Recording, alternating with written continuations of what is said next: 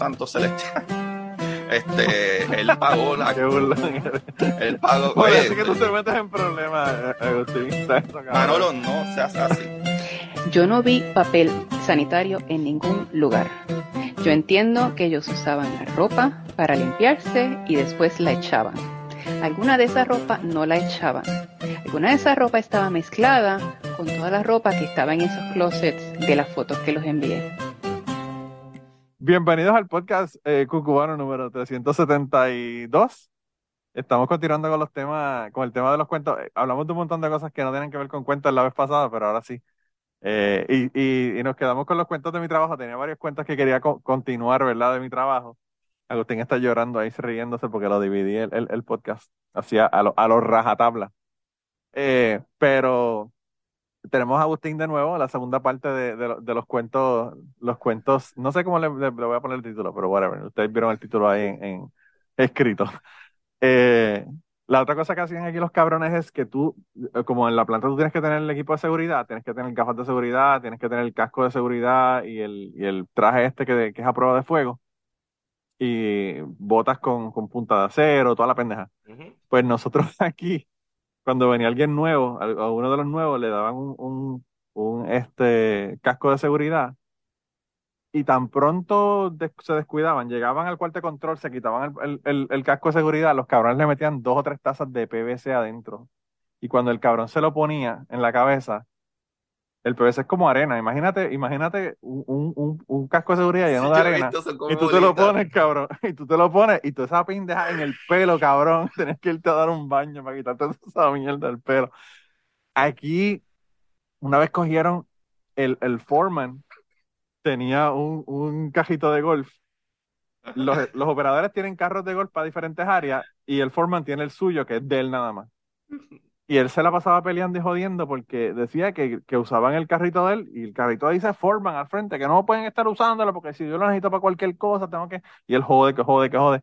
Y los operadores en, un- en una ocasión cogieron el carrito de golf, cabrón, con un forklift y lo pusieron en el techo del cuarto de control. No. Y entonces el foreman salió a buscar el carrito de golf. Y el cabrón, mano, la planta de nosotros es grande con cojones. El cabrón por toda la planta buscando a dónde estaba el carrito de golf para comerle las nalgas al que, al que se lo había llevado, ¿verdad? Y buscó y buscó y no lo encontró y no lo encontró y no lo encontró. Y entonces regresó al cuarto de control y dijo, yo no sé dónde carajo metieron el carrito de golf, tú sabes. Jamás en la puta vida se le va a ocurrir mirar para el techo, tú sabes. Y entonces eh, él dice, iba saliendo un operador y le dice, mira, tú no sabes dónde está el carro de golf mío, que alguien lo cogió, yo no sé dónde está, que sí que sí, que dice, ah, no, mira, está ahí. Y le señaló para el techo. Y tuvo que el cabrón Foreman irse a buscar el fucking forklift para bajar el fucking cajito del techo para ponerlo en el piso de nuevo. Aquí ya casi no hacen, no hacen esas cabronadas, mano, pero aquí me cuenta mi jefa, aquí la gente son súper decentes ahora, la- yo no sé, yo- es es una generación completamente diferente, cabrón. Sí. Aquí, una vez en una ocasión, me dicen que había un, un- los operadores tienen duchas porque, pues, como estamos trabajando con PVC y toda la mierda, al final la- del día la gente lo que hace es que se da una ducha y se pone las ropas de, de- de la casa y pues se van para la casa. Pues en una ocasión me dicen que había un, un operador que lo que hacía era por joder, el cabrón, ah, veía que alguien se estaba bañando, como eran duchas, lo que tenían era una, una cortina, cada una de las duchas separadas. El cabrón veía que alguien se estuviera bañando en, en la ducha y el cabrón se quitaba toda la ropa y se metía a la misma ducha de esa persona, No, cabrón. cabrón. No, qué cabrón. Y entonces, pues tú imagínate nu, con otro cabrón en nu en la ducha contigo y tú no puedes eso- porque o sea, eso es tienes que empujarlo. el algo así. Mano, Eso está el garete. eso era una, una, garete. una cosa totalmente homoerótica, homoerótica. Eso Pero, pero garete. lo que dicen era que, que, tú sabes, a veces tenían que ir de dos en dos para que uno velara y no dejara que el cabrón, otro operador, pelara para abajo la ropa y se metiera a, la- a la ducha con el tipo. Había, Pero ese, ese cabrón pueden acusar de acoso. Ese, ese ya está por eso te digo, esas cosas ya no pasan, esas cosas ya no pasan hoy. Eso te estoy hablando de hace 15, 20 años atrás. En, uno, en una ocasión, nosotros teníamos en el laboratorio para que nos enviaran las muestras de PVC que íbamos a procesar. eh, cuando estábamos en otro, en otro lado, que no estamos ahora, ya eso aquí no lo tenemos. Eh, tenían un sistema como el de el que tienen los bancos, que tú Mm. pones los depósitos desde afuera. Pues Sí, era una pendeja el, así. el tubito ese de El tubito, pues, pero era uno grande, o sea, bien grande, porque las muestras de nosotros pueden ser, qué sé yo, 3, 4 libras de PVC, o sea, son bien grandes. Y entonces, eh, pues habían esas pendejas y, y los, los operadores ponían las muestras y las enviaban al laboratorio directamente desde allá. Y entonces, mi jefe me dice que una vez los cabrones encontraron un gato y metieron el puto gato en la pendeja esa y lo mandaron, cabrón. No, cabrón. no. Loco, y dice ella que cuando abrieron esa pendeja en el laboratorio, salió ese gato que por poco los Cabrón, un mata todos. laboratorio que tienes que mantener un estándar de higiene, cabrón, Cabrón. qué cabrones son. Un No. fucking gato, hijo de puta. Y entonces el gato como loco, rompiendo manos, rompiendo matraques porque y se pendejadas, o sea, todo, todo que encuentra, porque se vuelven como locos. imagínate. Tipo, Pero tú no tú puedes coger, ellos no conocen cabrón, imagínate un gato dando tumbo en una pendeja de esa. un laboratorio. Cuando Ya. llega al laboratorio, ya, ya el gato tiene que estar loco para el carajo, tú sabes. Sí, sí. Entonces, en otra ocasión yo voy, fui a buscar una muestra a la planta, crucé una, unas vías de tren que hay donde tienen los vagones de tren y cuando voy regresando, yo miro y yo veo algo extraño, ¿verdad? Yo paro a ver qué carajo era. Cuando miro, era un mapache, cabrón. Un mapache muerto. Los cabrones, yo no sé quién, esto fue como en enero, encontraron un mapache muerto. Y como pues en enero hace tanto frío, no se, no se pudre, no se daña. Sí, se congela. Pues el- los cabrones cogieron el mapache, lo sentaron en la, en la orilla de, la, de las vías del tren, le pusieron, cabrón. cabrón, le pusieron una lata de Coca-Cola y un cigarrillo en la pata del frente, como si estuviera fumando. Qué bueno está eso. yo miro y yo digo, cabrón, un mapache con una Coca-Cola y un cigarrillo. Yo la verdad que aquí la gente tienen tiempo con cojones para comer mierda, porque si tuvieran más trabajo, quizás no podían estar jodiendo Eh, ca- cállate, Manolo, porque ¿Tú sabes lo que, lo que tuvieron, tú sabes lo que tuvieron que estar esa gente jodiendo para cuadrar, para poner el puto cigarrillo en, el, en los sí, dedos del mapache para que no se le ¿sabes? Y que la lata que no se le caiga tampoco. Los mapaches tienen buenos dedos, tienen dedos, pero no Sí. son tan grandes, eso tienen que haber hecho los cabrones, los cabrones, eh, estaba el mapache con la, con la Coca-Cola y el cigarrillo en la, en la orilla del tren, mano, como, como si fuera un hobo que está buscando esperando que pase el vagón para el tren para treparse. Qué cabrones. Digo, la verdad que, la verdad que están del Eso me carajo, recuerda, cabrón. eso me recuerda cuando la gente empezaba en el aeropuerto. eh, había una mierda. Porque tú tienes que empujar el avión para atrás. Pues los aviones no dan reversa. Sí. So, nosotros guiamos un camioncito y tú agarra la, la, eh, la, la goma de frente, la- el, el, el, el Ah, tienes que de quitarle el pin. Tienes que quitarle el pin y ponerle una cosita que es como esto que tengo aquí. Anyway, no vas a dar para cámara. Anyway, tiene un pin. Las gomas de los aviones siempre quieren mirar para adelante.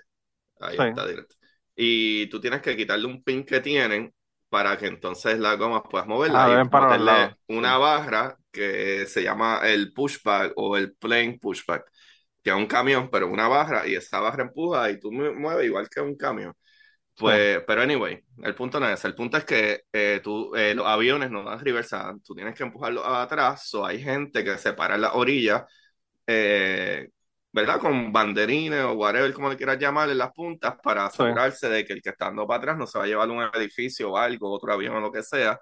Y la gente que empezaba nueva le decían, ah, es que tú tienes que coger, eh... cabrones. Tú tienes que coger Cabrón, pero es que no me puedes ni contar la odia historia o, o riéndote. Cabrón, es que son grandes con cojones y pesan con cojones. Extintores de fuego del aeropuerto. Eh, Son unas diablo. botellas de metal. Sí, bien grande. Cabrón.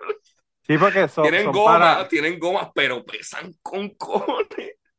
Y decían, no, no, no, vete, ah, porque tienes que seguir el avión por si se prende fuego. Y todos nuevos. Los mandaban con un extintor bien cabrón, pesado, persiguiendo el avión, cabrón, hasta el taxiway. Y cuando salía el Oh gerente, yo decía, pero ¿qué hace el Oh muchacho con la mierda esa allá abajo? Y él venía bendito jalando esa mierda. Él solo. Esa es la iniciación, la iniciación del pobre cabrón. Cabrón, otro truco que hacían es que decían, vete, pide las llaves del mecánico para calentar el motor. y los chamacos iban a pedir las llaves del avión para prender el avión. los aviones no prenden como los carros. Y cojones. Y cojones. Estoy a los, los Oh mecánicos viniendo para atrás. ¿Quién pidió la llave del avión? Y el chamaquito, como no, like, él me dijo que fuera a pedir la llave para calentar el avión. Lo triste es que lo tratan como un morón y, y el cabrón lo que está siguiendo instrucciones, tú sabes, el Sí, tipo no sabe un carajo lo que está haciendo. Sí, No, mano, eh. Aquí de verdad que, aquí de verdad que hacían, hacen tantas cabronadas, mano. Eh, y, y aquí los accidentes y las pendejas que pasaban, mano. Había un cabrón una vez que, que iba montado en un carrito de golf. Mm, Y aquí tienen la mala costumbre de que como es un carrito de golf, fuck it, el carrito de golf, tú le quitas el, el, el, el pie del pedal y sigue corriendo un poquito, ¿verdad? Una, Mm. una, una, qué sé yo, unos metros más. Y entonces el cabrón tenía un arnés, porque estaba trabajando encima de los, de los vagones de tren, tenía un arnés con el lanyard ese que tiene un clip para no caerse, ¿verdad? Por si se cae, que no, que no se caiga al, al piso. Y entonces el tipo iba en el carrito y tienen la manía de que cuando ya estaban, le quitaban el pie del, del, del acelerador al, al carrito de golf y brincaban del carrito de golf y se iban. Pues ese cabrón tenía ese arnés, cabrón, y esa mierda se le enredó en el asiento. Y cuando ese cabrón brincó, lo arrastró como, como 25 pies. no, no, no tanto. Pero lo, lo arrastró como. 25 pies mucho, cabrón. Lo, lo Te creo como- dos yardas. Te creo dos yardas. sí, lo arrastró como 5 o 6 pies. En el, Ujú. y ese tipo, mano, todo pe- pelado, se le peló la cara, se le pelaron los brazos. porque- Oye, una gerente, una gerente en el aeropuerto, una vez aceleraron los carritos, pero que son más grandes, que llevan a la gente, llevan al crew. Sí. Eh, la persona iba guiando, aceleró y ella iba a uno de los lados y ella se cayó del carrito y se partió la boca y perdió todos los dientes para el carajo. Eh, a diablo, cabrón. Sí, A papi le pasó, a papi le pasó el- con unos primos, pero borrachos. En un Jeep, en un Jeep Suzuki. Ah, no, pero Eh. ella, ella se, ella se descojonó tanto la boca que perdió toda la dentadura de arriba y la mitad de la de abajo. Porque Diablo. para los que no saben, el piso del aeropuerto es cemento todo, Sí, sólido, duro, caliente, blanco. loco. Es horrible trabajar ahí.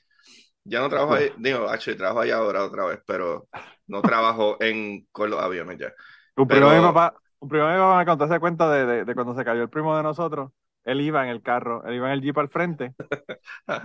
Y yo no sé si era mi papá o un primo de nosotros de- que, que iba guiando, pero mi papá estaba en el carro también. Entonces, eh, dice que, que arrancaron y estaban todos borrachos.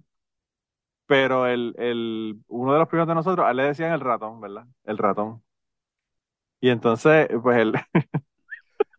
Ay, yo la sé para de dónde atrás, voy a ir esto. y el ratón, El ratón cabrón, suena que tiene dos dientes bien cabrón al frente. yo no sé por qué le decían, yo no sé por qué le decían eso, pero decían el ratón. El caso es que, eh, que el tipo estaba, era el más borracho que estaba, y lo- pues obviamente lo sentaron en la parte de atrás. Tú sabes que los Jeep Suzuki le quitaban la capota y toda la cosa, no tenía nada, o sea, era completamente descapotado. Y entonces, pues iba, y mi papá o el que iba guiando arrancó, y cuando arrancó, obviamente el, el borracho se cayó para atrás y cayó en, la, en el pavimento, ¿verdad? Entonces, en medio de la calle, cabrón. Y entonces, y entonces, eh, eh, mi papá o alguien, no sé quién, que iba en la parte de atrás, al frente, ¿verdad? En el, en el, en, del, que, del que se cayó, del primo que se cayó, dice, para que se cayó la rata, No, qué sucio. para que se cayó la rata. Y entonces ahí pararon, fueron allá, lo buscaron, lo chequearon. Obviamente Claro, no se se puede haber muerto, cabrón. Cantarse en la cabeza sólido. te- Mano, de un, de un fucking jeep, está cabrón. Y entonces, alto. y entonces Bueno, Eh, mira la cantidad de gente que se muere que se repara en la bañera. Imagínate Yo, yo le, yo aprendí aquí en, en las charlas de seguridad que dan en la planta y toda la pendeja que si tú te caes de una escalera de seis pies de altura, tienes 50% de probabilidad de matarte. Sí, sí. Imagínate. Bueno, Pero toda la gente. El caso fue que, que lo, lo- lo- entonces lo buscaron. lo- tú sabes que los borrachos no son de goma, tú sabes, ¿no? Sí, este Ellos se levantó y no le pasó nada y tú sabes, quedó un poquito, quizás el otro día le dolió, pero él, en ese momento se desmontó y Sí, de rata pasó a jajariero, Sí. pero... Hay una, hay una amiga mía, hay una amiga de, de- que era, que era súper, súper amiga de, de mi, la que era mi novia en, en la escuela superior y en la, y en la- los años de, los primeros años de universidad, que pues yo la conozco, es mi amiga, pero la chica no era muy, muy bright, ¿verdad? Y entonces ella decía que, que ella no entendía por qué las personas, siempre cuando había un accidente, ¿verdad? Eh, la persona que está borracho, que está yendo borracho, sobrevive al accidente y mata a una familia Sí, completa. tú porque no se tensa. Claro, porque no se tensa. Entonces, cabrón, me estás dando el fucking pie forzado de la, de la historia. Como no se tensan, ¿verdad? Pues, pues entonces, este, eh, eh, como que no hacen resistencia, ¿verdad? Y entonces ella, como ella entendió eso, ¿verdad? Cada vez que yo, si yo frenaba de momento por alguna cosa, lo que fuera, y ella estaba en la parte de atrás de la casa, se mongaba la cabrona en la parte que la. Y tú lo veías como, No funciona como, igual. como una normal, cabrón, esmongando. Cada vez que yo frenaba de, de momento, la cabrona se esmongaba. Y la pendeja, cabrón, es que No funciona igual. yo, cabrón, yo, ¿cómo sabía que Ya yo sé para dónde tú vas. Ya yo sé para dónde tú vas.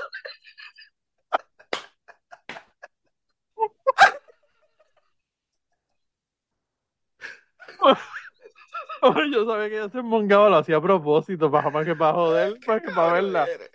Cabrón, de verdad que nosotros, la suerte que tuvimos es que no había fucking cámaras, cabrón, porque esa pendeja la hubiésemos sacado video definitivamente y hubiese estado en internet, se hubiese sido viral, cabrón, la tipa enmongándose cada vez que yo metía el freno.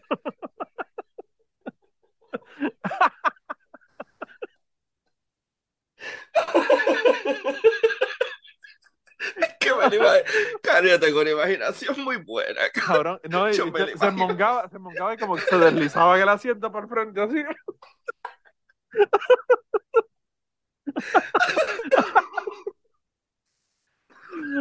Ah, mano, Agustín, de verdad que esto está cabrón. Cada vez que hacemos el fucking podcast, no, no podemos, no podemos, este, hablar de, Esta es la segunda hora, para que no escuchado la primera Diablo, hora. mano, diablo, de verdad que yo estoy aquí Busca otra llorando. pregunta, cabrón. Llevamos 10 minutos, bicho, llevamos media hora, Bueno, 40 yo- minutos. técnicamente llevamos una semana, porque para la gente esto van a ser dos semanas, tú sabes, diferentes. Llevamos 40 Déjame- minutos en una sola pregunta en esta Damos- da- sesión. Dame un segundo, déjame, déjame soplarme la nariz, porque eh, hasta lloré aquí, está cabrón. Yo también. Yo estoy enfermo. Esa, esa voz que escuchan ni así medio rara.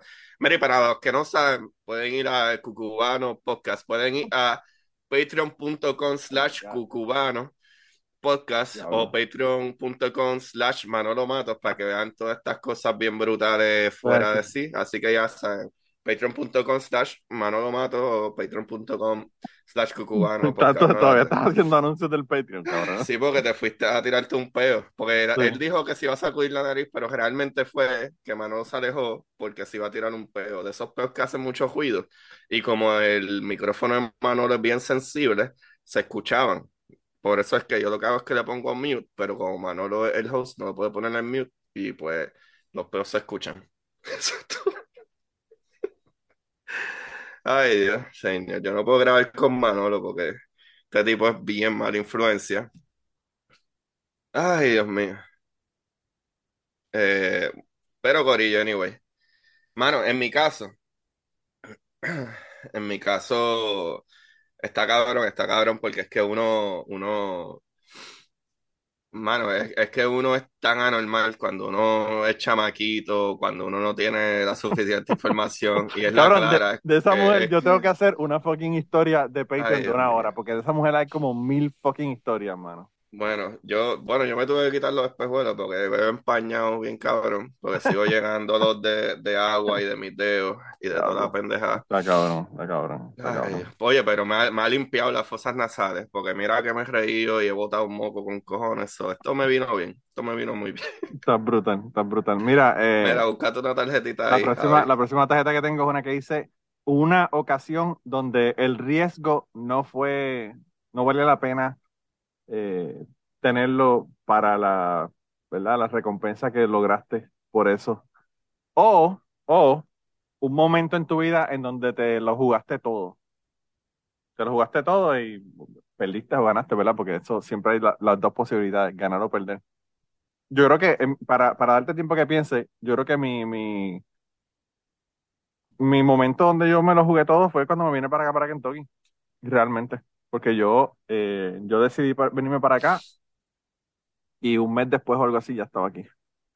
Eh, ya yo había decidido que yo no iba a aguantarle más mierdas a la gente de Prudential, no me quisieron dar un aumento de sueldo que le pedí y yo dije, fuck this shit. Y bueno, eh, después de que me vine para acá he perdido y he ganado. Eh, Eso como, como la vida, como es la vida, ¿verdad? Ujú. Porque pues me casé, me divorcié, volví a casarme, tú sabes, pero, pero sí, eh, eh, no sé, a veces uno tiene que jugárselo todo para, para poder conseguir cosas, ¿verdad? Eh, y a veces uno, y a veces uno se juega todo porque no le queda más remedio. Porque no, no hay más opciones, ¿verdad?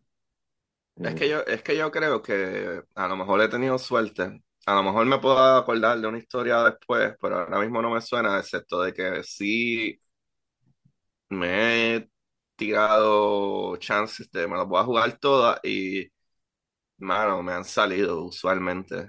Usualmente me han salido. No me acuerdo de ninguna cosa, ni siquiera con parejas, no con trabajo, no con estudios, no con... Que en verdad he dicho, mano, que se chave, voy a todas y me han resultado. So, ahora mismo no tengo una historia como que, que me acuerde, mano. Que me acuerde, ¿no? Al menos que sea eso de esos amores cuando uno es chamaquito, que uno da todo y deja amistades. O, qué sé yo, maybe mi pues, primera novia, que pues como que uno, no, que dejar de beber menos o whatever, o qué sé yo, pero igual eran edades de los 19 20 años y después te das cuenta como, ah, mira, ¿no? Pero yo creo que nunca, nunca he sacrificado algo o me he tirado a toa y que no valiera la pena. Yo no, ahora mismo no me acuerdo, no, no creo. Mira, una, una, una, un momento en tu vida en donde el ser adulto o ponerse más viejo no es, eh, te- o, o el momento que te diste cuenta que ponerse, ponerte más viejo o, o ser mayor no es tan divertido como, como uno pensaba cuando era joven de que iba a ser. Tengo una historia hace como un mes atrás nada más, cabrón. Dale, dale, dale, cuenta, cuenta, cuenta. Cabrón. Hace como mm, probablemente un poquito más de un mes, no sé. Eh, fui a un concierto de Fiera La Vega. Eh, fuimos a House of Blues. Pero bueno, bueno, actually voy a, voy a atarlo con dos cosas. Número uno es que cuando tú eres mayor, tú empiezas a vivir por ti solo, empiezas a ganar suficiente dinero que puedes pagar tu casa, carro, todas estas cosas aquí. Cuando tú eres más chamaquito, tú piensas, papi, lo que hay es pizza, dulce, voy a comer sneaker todos los días y llega un Claro, esta mierda no es así. Odio eh, comer chocolate, no, mentira, lo amo. Pero te das cuenta chocolate está como cabrón. que, cabrón, tú vas al supermercado y tú ves hasta los sneakers y dices, "Eh, no tengo ni ganas de sneakers. ¿sabes? Pero ese es uno, pero eso yo creo que le pasa bastante normal. Pero algo que pienso que más que nada era la cuestión de que los que sí me conocen y me consumen saben que a mí me encanta la música, ¿sabes? Usualmente rock y estas cosas así. Y nada, sea como sea, a mí me gustaba mucho Fiera La Vega. Cuando fui chamaquito, me, son de la gente que, que, mano, son actually muy buenos músicos. No importa si te gusta la música de ellos o las letras o no, musicalmente son muy buenos músicos. Y hace como en septiembre o principio, no, octubre 3 creo que fue. Ellos hicieron un concierto aquí cerca de casa, so guiamos como, alquilamos un hotel para quedarnos por allá porque quedaba como horas de distancia donde vivo. Fuimos para allá, fuimos a House of Blues y estuvo super nice. eh, de que pues llegamos allí, hicimos como 15 minutos de fila, eh, entramos, tuvimos como una media hora más en lo que dieron la hora que supuestamente iba a empezar el show, pero ¿qué pasa? Eh, ellos pusieron el, el que iba a abrir el show, que era un muchacho que tocó música, ¿verdad? Jíbara, puertorriqueña y clásica, estuvo súper chévere. Él tocó como media hora, so él fue el opener, pero estos freaking locos de Fiera La Vega tardaron como una hora más después de que el opener terminó. O sea, comieron mierda con ganas. O sea, tardaron un montón. Para el tiempo que ellos vinieron, para la gente que ha ido a House of Blues, en House of Blues no hay sillas. House of Blues es full para que tú vayas a ir a un concierto a pararte, brincar y joder. So, como casi hora y 40 minutos después fue que Fiera La Vega vino a salir a tocar. Y, mano, ahí es donde tú te das cuenta de que, diantre, ya yo no puedo seguir de este timing. Y eso que yo no soy bien gordo ni nada, pero mis rodillas, mi espalda jodida. Cabrón, una hora y 20 minutos del show de Fiera La Vega, que ellos no iban ni por la mitad del show, porque el show de ellos dura tres horas y algo. sí. Como a la hora y 20, yo le dije a Limari, yo le dije a mi esposa, baby, yo no puedo estar parado más nada, cabrón. Yo dije, si quieres, vamos para afuera, me recuesto contra para un rato porque no puedo estar parado más nada. Cabrón, ya estoy jodido viejo, cabrón, estás Papi, estoy jodido, papi, la vejez está ahí. Mano, de que nos recostamos la pared y Limario dijo, pues, pues vamos si quieres. Y yo dije, pues, como que Guito, va, porque es que sé que todavía falta, todavía no han cantado las canciones más cabronas y whatever. Cabrón, nos fuimos del concierto. Diablo, loco. fuimos, cabrón, mi espalda, papi, yo no sabía ni cómo pararme ya, ni jodido por estar tres horas parado. Ya yo no puedo hacer esa mierda. Diablo, No puedo hacer esa mierda. Yo fui a ver a Iron. Maiden y estuve parado un montón de tiempo. Fui- fui- no, fuimos- pero- primero, vimos, primero vimos a Ghost haciendo el opening como una hora. Y después, tú sabes que Iron Maiden no te hace un concierto en menos de dos horas. Y estuvimos estuve- nosotros estuvimos como dos horas y media, tres horas, pero faltaba como una hora y pico y yo no la Ah, no, no, está cabrón, está Mi espalda no la aguanto. Estamos viejos. Sí, cabrón. Eso es lo más cerca que puedo decir a la pregunta. Por lo menos. Diablo, loco, diablo. No, tú dijiste un montón de cosas que me acordé de un montón de cosas cuando estabas hablando. Mira, eh, que la Vega a mí, yo tengo un pana que, que me, que me jode y me insulta porque yo, yo, a mí yo odiaba a La Vega. No porque no me gustara, sino porque me parecían que eran fake. No sé si yo, yo en aquel momento, cuando ellos estaban en su pico, yo pensaba que la cuestión del patriotismo, la cuestión de todo este tipo de, de música era, era porque estaba de moda. Acho, no, ellos todavía son Y- unos súper. Me probaron, me probaron lo contrario, me probaron lo contrario y ahora me gusta. Entonces yo tengo amistades que eran hardcore fans de Fiel La Vega, incluso amistades que eran que estaban en la banda mía donde yo tocaba Ujú. Y que y que ahora me dicen, "Ah, que tú tanta mierda que hablabas de Fiel La Vega, no los escuchabas y ahora te gustan, cabrón, ahora mi ringtone, mi ringtone es salimos de aquí." Y entonces este pues tú Tremenda sabes, canción. eh, pues eh, yo le digo, mano, la gente cambia, tú sabes, la gente cambia y tiene Ujú, diferentes ujú. formas de pensar. Y ahora, ya que estamos hablando de amigos que me dicen eso, mi amigo Martín, me acordé, te, te, te di- ¿te acuerdas que te mandé un mensaje y te dije que te iba a contar algo que yo no sabía que había pasado, que me enteré hoy, ¿verdad? Eh, para la gente que no sepa de lo que estamos hablando, Martín es el amigo que estuvo en Ara- Arabia Saudita, que fueron dos episodios Ya lo que palo de episodio, cabrón. La él- comparación, bueno, es que tienen que ir a escucharlo, pero para darle un, una choteada, la comparación nada más de que cuando aquí en América, Estados Unidos, como que, o en Santo Domingo, como la clásica que la persona del país, hay personas que hacen otros servicios, va a sonar feo, pero ajá, los que son los sirvientes, los que son los que limpian, los que son los taxistas, cabrón, eso está bien dividido en la otra parte del mundo y uno piensa que también. solo pasa aquí, Sí. ¿sabes? No, cabrón. Escuchen ese, ¿cómo es que se llama el episodio, cabrón? El Tan- episodio se llama Bueno, son dos, pero- Arabia Saudita, no sé. Sé que dice Arabia Saudita en el título, no me acuerdo. Hace como Pero- un mes y medio atrás, buscan para atrás un mes y medio atrás. Sí. Muy Eh, cabrón. pues él, eh, by the way, hablando de eso, Gary en la semana pasada me contó de eso también porque él estuvo acá en Estados Unidos y vio esa, esa pendeja porque su, su, bueno, yo no sé, ellos no están relacionados de por sangre, pero están relacionados, son familia, familia de la que uno adquiere en la vida, ¿verdad? Oh, wow, Pero bueno, el caso es que trabaja, trabaja como pastry chef y habla- hablamos un poquito de esa, pues, de los empleados de los, de los restaurantes en los Estados Unidos que no se mezclan con la gente de, que van a comer a los restaurantes, toda esa cosa. Pero anyway, el caso es que él, su papá también me hizo una historia, un montón, me contó la historia de su vida, básicamente. Eh, que fue el que me contó que estuvo cuando el Apolo 13 aterrizó, que él estaba en el bote. eh, Marino mercante. Sí, eh, eh, cuidando el área, el área, ¿verdad? De, de la- del bote. Pues él me llamó hoy y me dijo que estaba en Nueva York porque su hijo, está, su hijo juega hockey a nivel de Liga de Puerto Rico. Pero no Eh, Martín. Martín no, el hijo de Martín. Ah, ok. Sí, el hijo de Martín juega. Entonces, Martín está en, en Nueva York y entonces me dijo que tuvo la oportunidad de ir a comer. Yo no sé si tú te acuerdas, en la historia que me contó el papá, él dice que, que uno de sus hermanos se levantó y se fue con, con la ropa que tenía puesta y se, se fue. Entonces no pudo bregar más con, con el papá y con los abusos del papá y toda la cosa. Y entonces, pues, esa, esa parte Sí, de que la hermana mayor se encargó de ellos por un tiempo. Cabrón, Sí. tienen que escuchar esa historia. Eso está muy cabrón.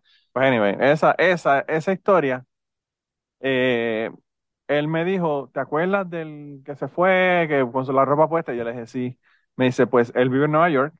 Nosotros nunca realmente hemos tenido contacto con esa parte de la familia porque la familia se dividió y no, no tuvieron contacto entre ellos, ¿verdad?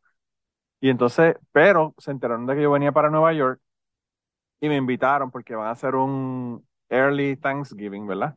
Un día de acción de gracias adelantado. Y pues me invitaron para que fuera a comer con ellos del día de acción de gracias. Y él fue. Y entonces la, la prima de Martín le cuenta que ellos escucharon el episodio del papá. Y que ellos no saben todas esas cosas que él contó, ellos no las sabían. No tenían ni idea. No tenían ni idea de que eso había pasado, cómo había sido Wow, el todo. struggle, bien cabrón. Y entonces la pendeja no es, no- y no solamente el struggle, sino ella le dijo que me llamara, que por favor me llamara y me diera las gracias por hacer el episodio, porque gracias a eso ellos conocen esa parte de la familia que ellos no tenían, no tuvieron la oportunidad de, de- de conocer, ¿verdad? Oh, wow, Entonces, cabrón. Eh, yo digo, está cabrón, Martín me llama, me dice eso y me da las gracias de parte de ella y me dice, ahora ellos tienen un récord que pueden ir y escuchar, ¿verdad? De qué fue lo que pasó con esa parte de la familia, quién es, tú sabes, ella dice que lo único, el- el- que lo único que le dijo fue que lo único que lamentaba era que él hablaba, no, porque mi hermano esto, mi hermano lo otro, y no decía nombres, ¿verdad? Porque ella tenía que hacer un research, un trabajo de research de la universidad de su árbol genealógico. Y toda esa parte de esa parte de la familia la tenían completamente en blanco porque no, no conocían nada de la familia y que ella utilizó el episodio de Cucubano para hacer ese research y para poder completar el, el árbol genealógico. Lo único pues que tuvieron que después, después hacer el research para buscar los nombres y lo demás porque el papá de Martín no mencionaba, no mencionaba a sus hermanos y eso por nombre. Y, y que mi, mi, episodio, el episodio ese de él, había, ella lo había citado en ese paper que ellos publicaron de, de ese research de su árbol genealógico. Entonces yo le bro- bromeando con ellos, le dije que está cabrón porque la gente del ñame lo citaron en una decisión, ¿verdad?, de, de, de Puerto Rico. Y pues ahora me están usando mi de research, así que yo creo que llegué al nivel de, del ñame.com de Puerto Rico por la pendeja, pero yo lo que quería comentar sobre el asunto y lo que más me, me, me voló la cabeza es que, mano, uno, uno, yo me siento aquí a hablar con gente que me cuenten historias y que me digan cosas. Y, y yo siempre digo que las historias unen a la gente, que nos damos cuenta de que la gente todos somos lo mismo, no importa quiénes somos.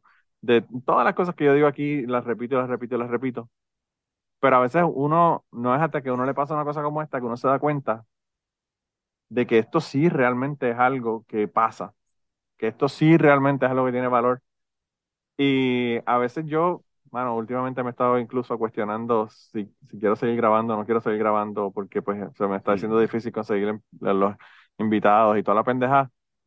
Y entonces, yo no sé por qué, pero siempre que yo pienso que, ah, estoy pensando en dejar el podcast o esto, siempre me pasa una pendeja como esta, que, que me hace pensar, quizás realmente vale la pena. Y, y en este caso, aún si solamente ayuda, qué sé yo, 10 personas en esa familia que pueden conocer esa parte de la familia, pues, mano, con eso nada más ya es una, qué sé yo, un, reward, ¿verdad? Una remuneración suficiente para yo poder eh, decir que quiero seguir haciendo el podcast.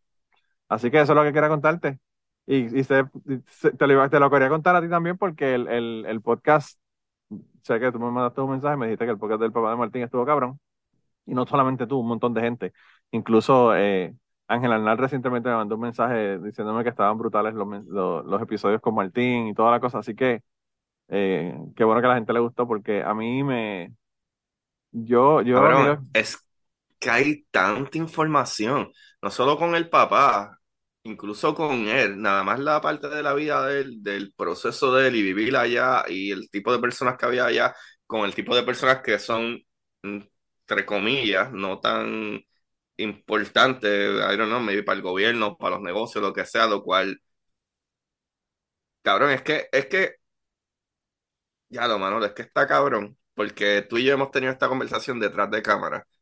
¿sabes? Normal, ni grabando, ni, ni siquiera normal. En momentos que tú has dicho, ah, ves que a veces me da ganas de parar el podcast porque es que a veces la gente no entiende que el podcast, y mano, discúlpame si estoy diciendo algo que a lo mejor no debería decir. No, olvídate. Si no puedes editarlo y picarlo para Tú sabes el que, mi, tú sabes que mi, mi vida es un libro abierto. Después que no diga, no digas lo que dijimos en Patreon eh, la semana pasada.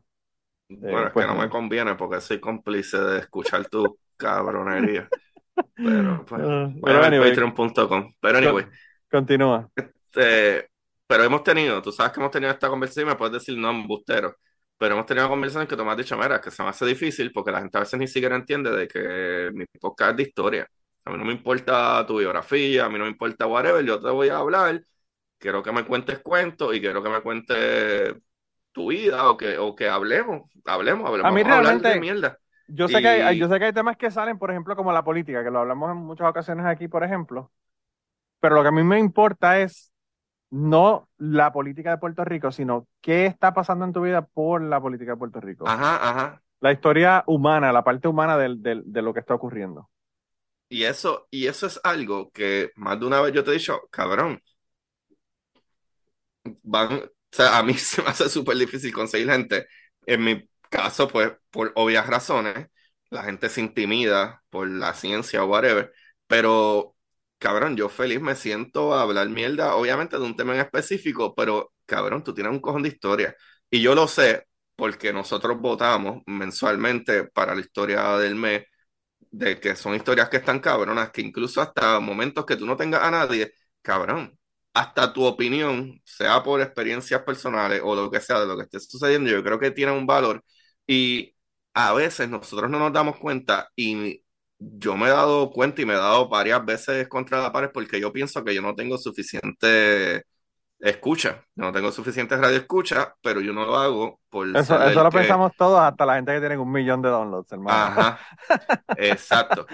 Yo pienso que tengo que tener 100 mil escuchas cuando, mira, está bien, si tienes 2 mil o tienes 3 mil escuchas, eso está cool. Y te das cuenta cuando de momento gente te escribe y te dice, ah, loco, ¿te acuerdas cuando hablábamos hace un año y medio atrás y yo estudiaba microbiología y qué sé yo qué carajo? Ahora soy del departamento y esto es verídico, esto es súper verídico. Un shout out a eh, eh, Alexander. Mala mía, Alexander, que no me acuerdo tu apellido, pero Alexander, microbiólogo, yo lo entrevisté antes que él se graduara de microbiología y ahora mismo él es uno de la parte directiva de la Universidad de Puerto Rico, y mala mía si estoy picando canto, de eh, la biología espacial, ¿sabes? Eso, la gente que se supone que esté a cargo de buscar, eh, ¿verdad? Vida, ¿verdad? Obviamente microscópica en el espacio. Y está cabrón que estupideces como yo hablar aquí de cosas así que ellos no entendían. No, no, no, es que yo pensé que yo tenía que ser ingeniero. Yo pensé que yo tenía que hacer este saber de física y ya. No, no, no.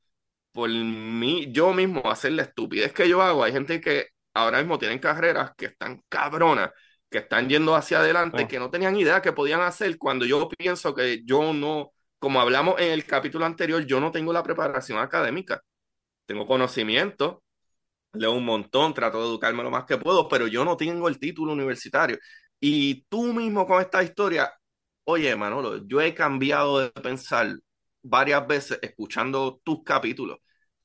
Tú y yo tenemos, ¿verdad? Creencias bastante muy parecidas, pero hay ciertas cosas que me hacen analizar cosas que a veces, aunque ni siquiera esté de acuerdo contigo, lo analizo y digo, coño, pero es que hay un punto de vista bastante claro ahí. Y hasta ese pequeñito detalle de información extra que yo puedo recibir de ti y de tus invitados. ¿Por qué? Porque mi perspectiva de lo que yo viví, de cómo yo viví, de cómo yo llegué aquí, nunca jamás va a ser igual ni siquiera que el que vivió al lado de mi casa el resto de mi vida. Nunca es igual.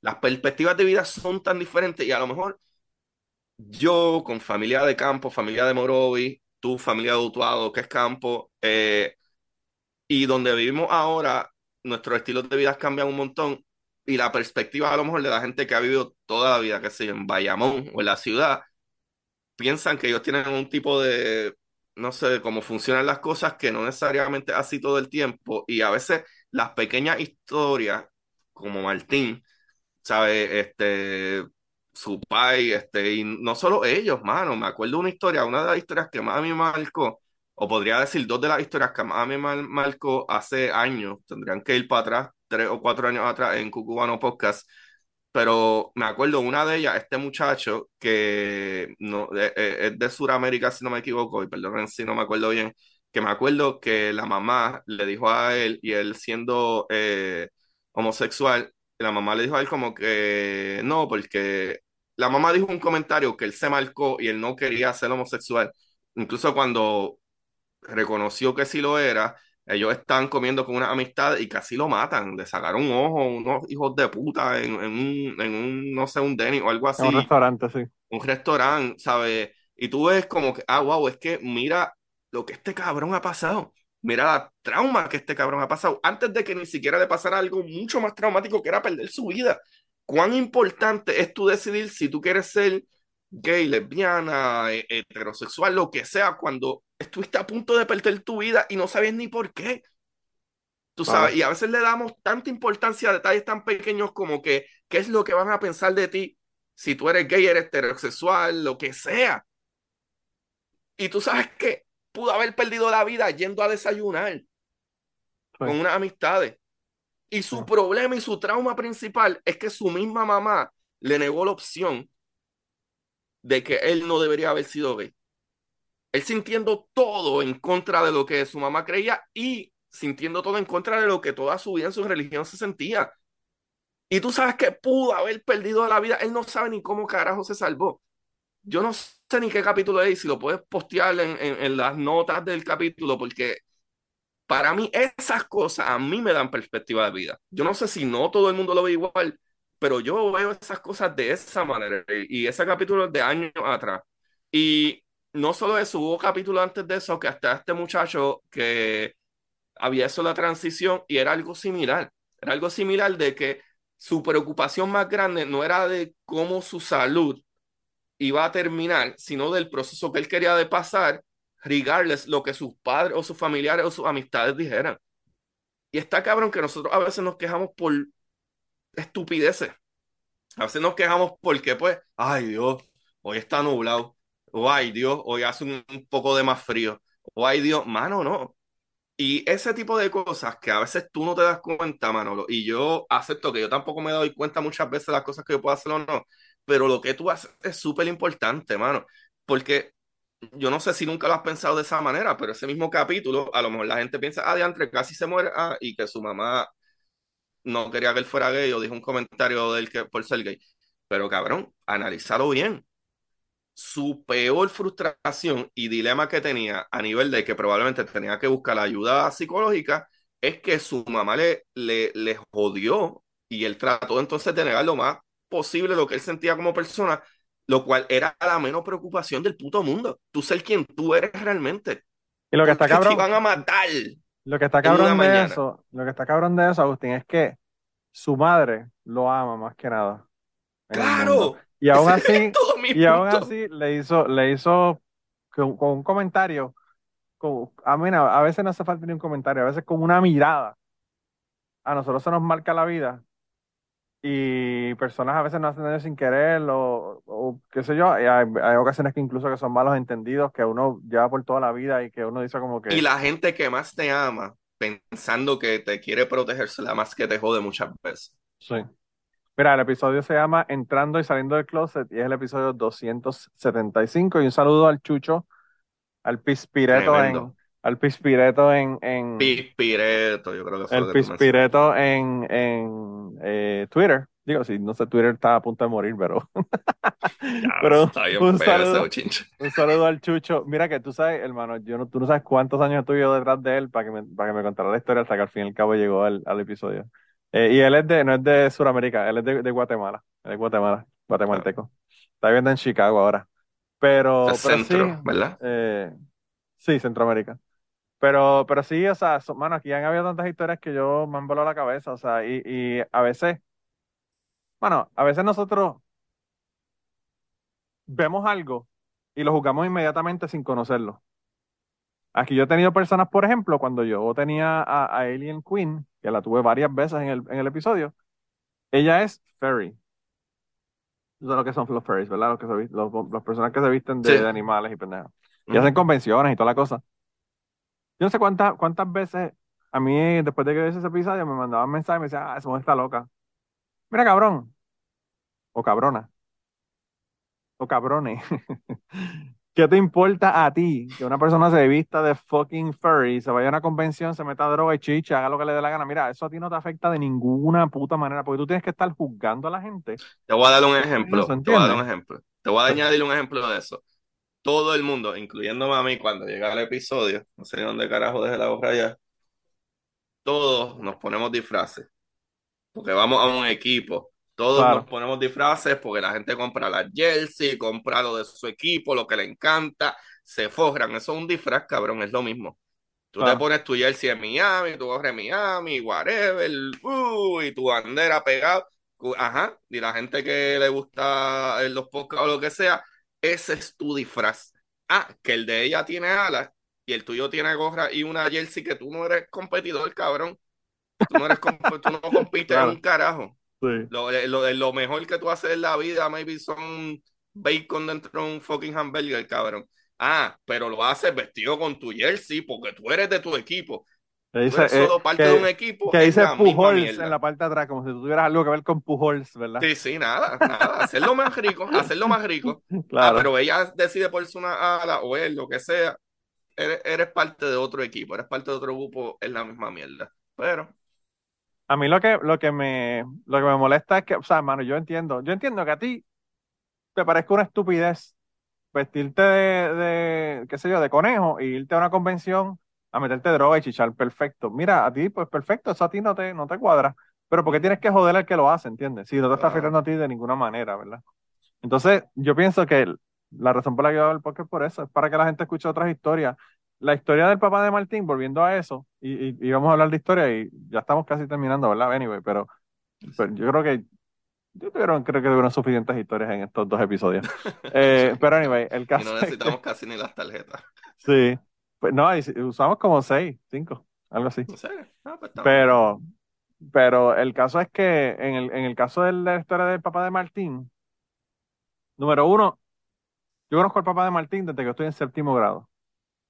Tengo 49 años, para que tengan una idea. ¿Cuántas décadas yo lo conozco? Amigo de la familia, el, el hermano de la esposa trabajó con mi papá, que era el contable de mi papá, que lo conozco desde que nací. O sea, son gente de la familia. La mamá de Martín es la mujer que iba a las novenas a la casa de toda mi familia a rezar las novenas cuando se moría alguien. O sea, para que tú tengas una idea de la, de la cercanía de las familias, ¿verdad? Y entonces, la historia del papá de Martín yo no la conozco. Una persona que yo conozco hace más de 30 años. Y yo, 37 años. la historia, yo 12 a no la 70. conozco. Entonces, pues yo digo, "Ah, cabrón, que no se siente esa persona. Y tuve el placer, ¿verdad?, de que me contara la historia. Aparte de que el papá de Martín es gracioso con cojones y, y pues la historia que me vino a contar no fue una historia graciosa, pero el papá, Martín, Martín después me contó unas historias del papá que, bueno, yo me río porque es que yo, yo lo conozco y yo sé que eso, eso es idéntico la descripción de él. O sea, ponerse a cortar un par y que bote chispa y, y, y después darse cuenta que es que estaba en un fucking cable. O sea, está cabrón. Eso está cabrón. Pero yo creo que eso sí salió en el podcast. Yo creo que eso sí en eso, el eso salió por en el podcast de Martín, fue que él me lo contó. Ah, ok. Ah, Pero anyway, el caso fue que, que, que el caso fue que después yo, eh, que, que lo escuché y lo edité y toda la cosa, me di cuenta de que la historia del papá de Martín no es la historia solamente del papá de Martín. La historia del papá de Martín es la historia de la diáspora de Puerto Rico, cuando todo el mundo se tenía que ir a trabajar para Nueva York porque en Puerto Rico no había trabajo, cuando la gente le daban los hijos a los primos, a los tíos o los dejaban abandonados porque no tenían dinero para, para, para alimentarlos y para, y para vivir, ¿verdad? Porque tenían muchos hijos y no podían alimentarlos. Es la historia de mi familia también, porque tú sabes Es que la mi historia tía, de mi suegra, es la historia de mi mamá, es la historia de, de mis tíos, es la historia de mi esposa. Mi esposa se crió en, en New York, ¿sabes? y pues tú sabes, entonces tú, tú te pones a ver y tú dices, es la historia de todos nosotros.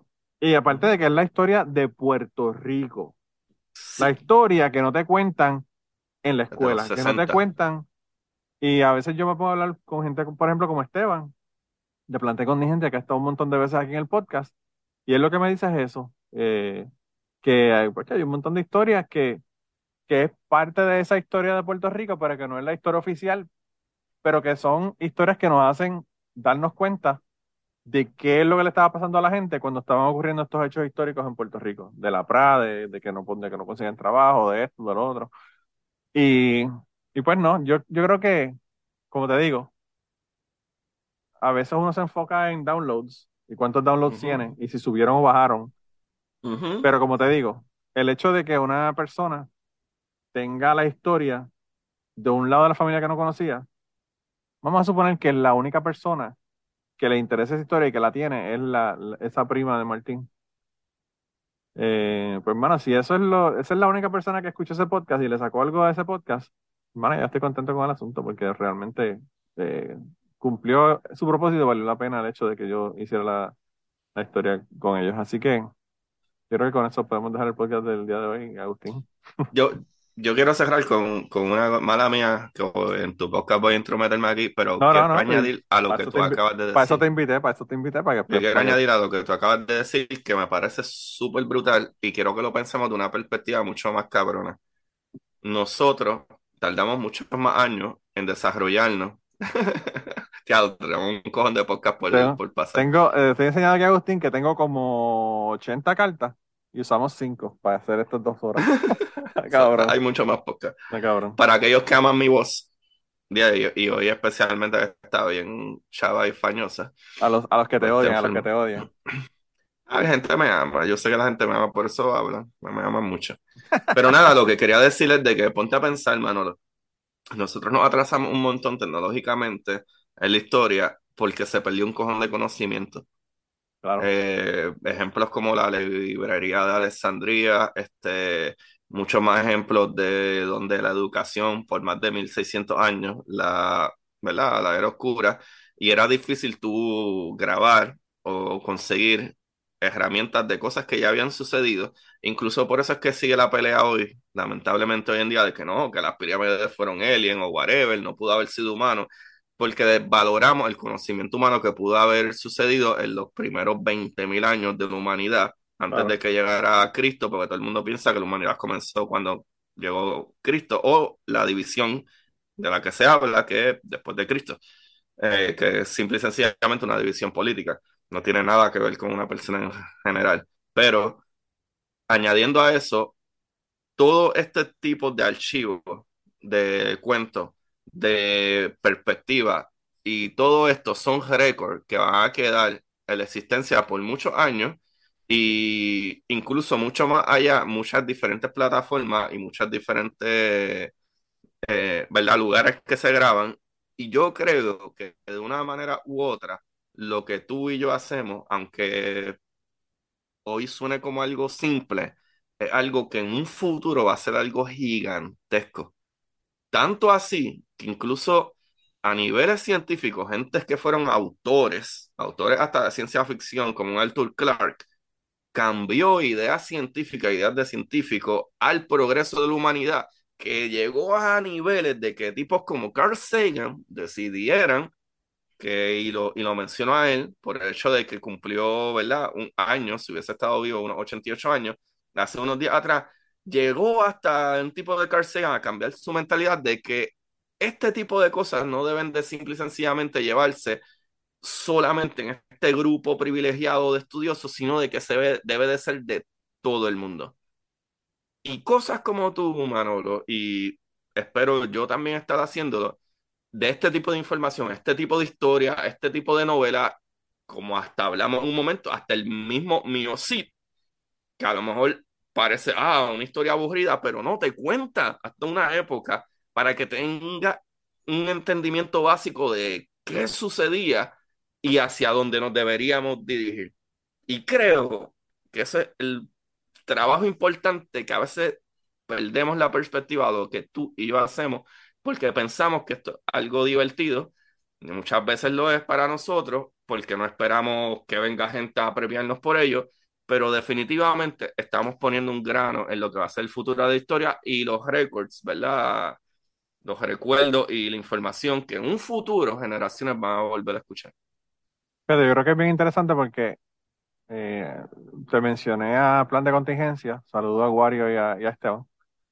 Y Y hay otro montón de podcasts, el podcast eh, Puesto para Problemas, miles de podcasts que hay en Puerto Rico, casi todos de un... De Ah, uno. estoy loco por estar con Guariones, cabrón, y con, y con este el sabe. plan de contingencia. Yo lo gente escucho martes de contingencia. Yo lo escucho yo en martes de contingencia en Radio Isla. Sí, sí, no, el- el- los tipos están brutales realmente. Yo, yo quiero llevármelos para hacer un recorrido histórico de, de los edificios en Utuado, pero tengo que ir, tengo que ir con más tiempo. Cada, siempre que voy, mala mía, perdón, perdón, perdón, Pablo, lo que Pero anyway, No, lo que, lo que te iba a decir, lo que te iba a decir es que todos estos podcasts, que a veces tú escuchas podcasts, por ejemplo, como Siempre es Lunes, como Puestos para Problemas, como, qué sé yo, miles de podcasts que hay en, en Puerto Rico, que tú dices son podcasts, entre comillas, desechables, porque te están hablando de lo que pasó la semana pasada políticamente o, o- o- de la farándula, lo que fuera de- del país, ¿verdad? Pero para una persona, por ejemplo, como Wario o como, o como Esteban,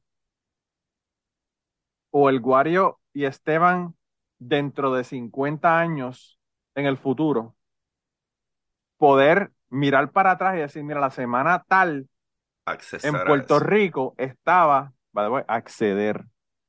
Acceder. Y tú me lo has dicho como siete veces. Cabrón, por eso es que te, por eso es que te sigo insistiendo en, en- en acceder. Acceder. Estas personas, para, para que estas personas, estos Warios y, y, y- Esteban de, dentro de 50 años puedan acceder a este tipo de, de... Mano, nosotros tenemos acceso a los periódicos de Puerto Rico, pero una cosa es el periódico, que en muchas ocasiones tiene hasta un- unos matices políticos, sobre todo en Puerto Rico, que tú sabes que el nuevo Y día deciden qué imprimir y qué no. Claro. Es una diferencia inmensa tú tener ese periódico de aquella época que te puede dar una- unas informaciones, pero ahora tú tienes la información más lo que se estaba diciendo, más los bochinches, más Y lo que se comentaron, las Y las opiniones, todo lo demás. Y entonces, eh, en ese sentido, quizás más que en las historias mías que son más personales, tienen un valor bien cabrón para personas que van a hacer research en el futuro, tú sabes. Eh, y pues eso sí yo, eso sí yo entiendo que, que, que quizás es la importancia, ¿no? Y, y a mí lo de las historias realmente, yo soy voyeurista, a mí me encanta mirar a la gente por un roto y ver qué es lo que están haciendo y, y esto es básicamente lo que es cucubano. Yo Ay, eh, Dios mío, esto es peor ahora. Me volví a recordar al principio. abrir un, abrir, esto, esto es abrir una, una, una, una puerta, crack the door y mirar para adentro qué está pasando. Ay, Yo te digo, yo he tenido muchas, muchas amistades Yo, mías. la, la, la, la. No, yo, yo he tenido muchas amistades eh, que han venido aquí a contarme cosas que le han pasado, momentos en los que yo he estado con ellos, y yo ni sabía lo que le estaban pasando. Eh, yo tuve un amigo mío venezolano, al principio, principio, principio, en los primeros probablemente seis meses del podcast, que él me contó que vino para acá, tenía un partner de, de negocios, el partner de negocios lo pasó por la piedra, lo jodió, él estaba súper jodido, pero súper jodido, súper jodido, y yo lo veía toda la semana, y yo no sabía nada de eso. Y me vengo a enterar, qué sé yo, 10, 12 años después, cuando grabo un podcast con él y me cuenta eso. Es como que está cabrón. A mí no, uno, para decir lo último que tengo que decir, no podemos juzgar a la gente porque no sabemos qué carajo está pasando esa persona en ese momento. Paciencia, Así que- cabrones. Y comprensión. Y eso suena, eso suena casi, eso suena casi bíblico, pero no juzguen para que no se No juzguen. juzguen. Y, y a ti, gracias por estar aquí, no solamente en el primer episodio, sino que te quedaste para el resto de las historias, para el segundo episodio y cuéntale a la gente dónde te consiguen. Esto también lo voy a poner en el otro para que la gente te consigan por allá, pero ya la gente de- debería saber esto ya de memoria, pero bueno. Sí, pero siempre hay gente nueva. Siempre hay gente nueva. Pues So, para la gente nueva, anyway, este, quiero agradecerle a Manolo, ¿verdad? Porque me trae aquí, a cada rato la pasamos brutal. Y no solo eso, sino que Manolo el editor de mi último libro, de historias cortas para sentarse en el inodoro. Y Manolo puede dar fe, porque Manolo es un criticón de tres pares de cojones, y por eso es que lo amo y lo adoro mucho, porque no me está pasando la manita. Y, mano, Por eso es que te eh, digo que se dice acceder y no accesar. exacto. Así, de- delante Ahí hay de un la buen gente, ejemplo. delante de de la gente, delante que de la no me gente. la pasa ninguna. Y editó mi libro. Y de acuerdo a él, ¿cómo está el libro, Manolo? El libro está cabrón, el libro está cabrón. Y, y, y la pendeja es que yo había leído ese libro ya, porque si usted va a patreon.com slash Agustín Valenzuela, Ahí. usted pueden eh, escuchar estas historias, leer estas historias, bueno, escuchar en, en ocasiones, ¿verdad? Porque tú a veces las narras. Eh, Una vez. Está bien Bueno, difícil, pero. pero, una, hay una narrada. pendeja. Pero anyway, el caso es que eh, pueden ir allá y leer estas historias antes de que salgan los libros. Eh, ver Sí, cómo sí. es el proceso, ¿verdad? Y a veces, a veces es interesante también para personas que, que quieren escribir, ver el proceso de ver una historia que tú la pones ahí, la publicas y después cuando la publicas en el libro le haces unos cambios, unos arreglos Sí, y las cosas que, y entonces te, te das cuenta también del proceso de, de edición, ¿verdad? De esto, pero el, el- nada más el hecho de uno poder leer las historias antes de tiempo, antes de que salgan un libro y que se publiquen, pues yo creo que, que tiene tremendo Oye, valor. Y que yo creo que ese es el, el problema de mucha gente. Siempre habla de que no tienen tiempo suficiente para leer y que les encantaría leer, o etcétera. Y algo que, hermano, te lees una historia que lees en 15, 20 minutos, que son, qué sé yo, de 20 páginas o algo así, eh, más y menos. Hay unas que tienen más, pero yo creo que entre 15 o 20 minutos te puedes leer y ya cumpliste con tu cuota Melvi mensual. Y el sentido de complicidad, de que completaste algo y que está cool y es una historia que nunca haber visto, creo que eso está súper chévere. Pero nada, anyway, pueden buscar mis libros en Amazon o escribirme directamente a Curiosidad Científica Podcast en Instagram. Ahí están todos los links de todas mis cosas. Y, mano, búsquenme en Curiosidad Científica Podcast en todos los, ¿verdad? Todas las plataformas que escuchan podcast y está por ahí. Bueno, pues la vuelta. De todos modos, van a estar aquí en la descripción del podcast de este y del anterior. Así que si quieren, ahí le pueden dar clic y van directamente a los libros o van directamente a Twitter, si todavía existe, va- van a Instagram. a- Loco, hablar Twitter, de eso, cabrón. Está, está a Yo punto tengo de unas opiniones de eso bien chévere, pero nada, Está a hablando de punto de implosionar Twitter, cabrón. A mí me molesta porque Twitter es mi red social favorita y Sí, tú eres un tuitero, papi, los, los cabrones, los cabrones, el cabrón de Elon Musk pensábamos que le iba a arreglar y que como que la dañó más de lo que estaba. Era medio obvio. Este tipo tiene un ego de tres pares de cojones. Sí, es verdad, es verdad. Cuando él, cuando él le dice a los astrónomos, ah, tú no sabes de qué tú hablas, cuando yo voy a poner miles de satélites en el espacio y no reflejar luz. ¿Qué? Estás diciendo eso a los astrónomos, canto de cabra. Me encanta, me encanta el tipo, de verdad que yo no sé. Eh, lo triste es que hace 10 años él era la, the, the best new hope, Hace cinco, hace cinco, cabrón. claro, y ahora, y ahora está como que en, en Hinder, Hindenburg, eh, Ahora es Baby. Trump. Ahora está en Hindenburg, está, está en llamas y a punto de, de colapsar en el piso del cabrón. Pero bueno. Ah, pero nada, mano, de verdad, como siempre, gracias por estar aquí. Entonces, yo sé que yo te llamo y te digo vamos a grabar y tú en- enseguida regresas, así que qué bueno que, que te das la vuelta por aquí. Y a la gente que nos está escuchando, pues nada, la semana que viene continuamos con el podcast. Eh, ya dije que, ya me, que Agustín me convenció ahí, me hizo un, un, un pitch para que no deje, no deje de, de grabar el podcast, así que eh, nos vemos la semana que viene y nada, se cuidan un montón. Y antes de terminar el podcast del día de hoy, queremos dar las gracias a las personas que nos han ayudado, ¿verdad?, para hacer el podcast posible. Eh, la primera persona que quiero agradecerles es a Raúl Arnaiz, que me hizo el logo de Cucubano. Eh, Raúl Arnaiz lo consiguen en patreon.com slash Raúl Arnaiz y allá pueden ver sus trabajos. Realmente Raúl es tremendo artista. Y además de eso, la canción del podcast la canta Maida Belén con Rafi Lina en la guitarra y Kike Domenech en el 4. Queremos darle las gracias también a ellos por permitirnos utilizar la canción para el podcast. Además de eso, a mí me consigues en patreon.com slash Manolo Matos o me consigues en Twitter como Manolo Matos y el podcast lo consigues como Cucubano Pod.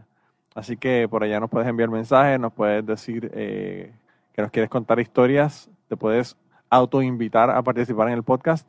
Siempre estamos buscando invitados nuevos que tengan historias interesantes, así que no, no dudes en llamarnos si tienes una historia que nos quieres contar. Y nada, espero que pasen una semana increíble y nos vemos prontito.